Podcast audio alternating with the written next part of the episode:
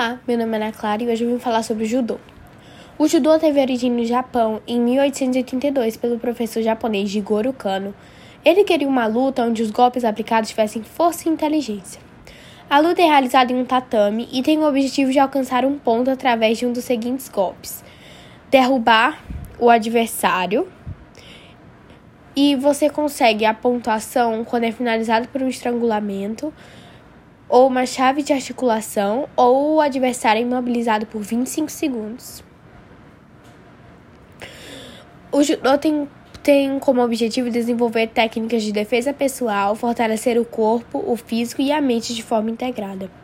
Durante as Olimpíadas de Tóquio, em 2021, o Brasil levou para o Japão mais de 13 judocas para concorrerem nas Olimpíadas. O judô tem como os princípios a cortesia, a coragem, a honestidade, honra, modé modé modéstia, respeito, autocontrole e amizade.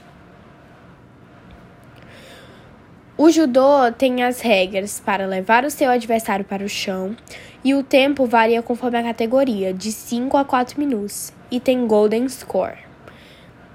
A, a, as graduações do judô, ela é crescente de acordo com as faixas coloridas.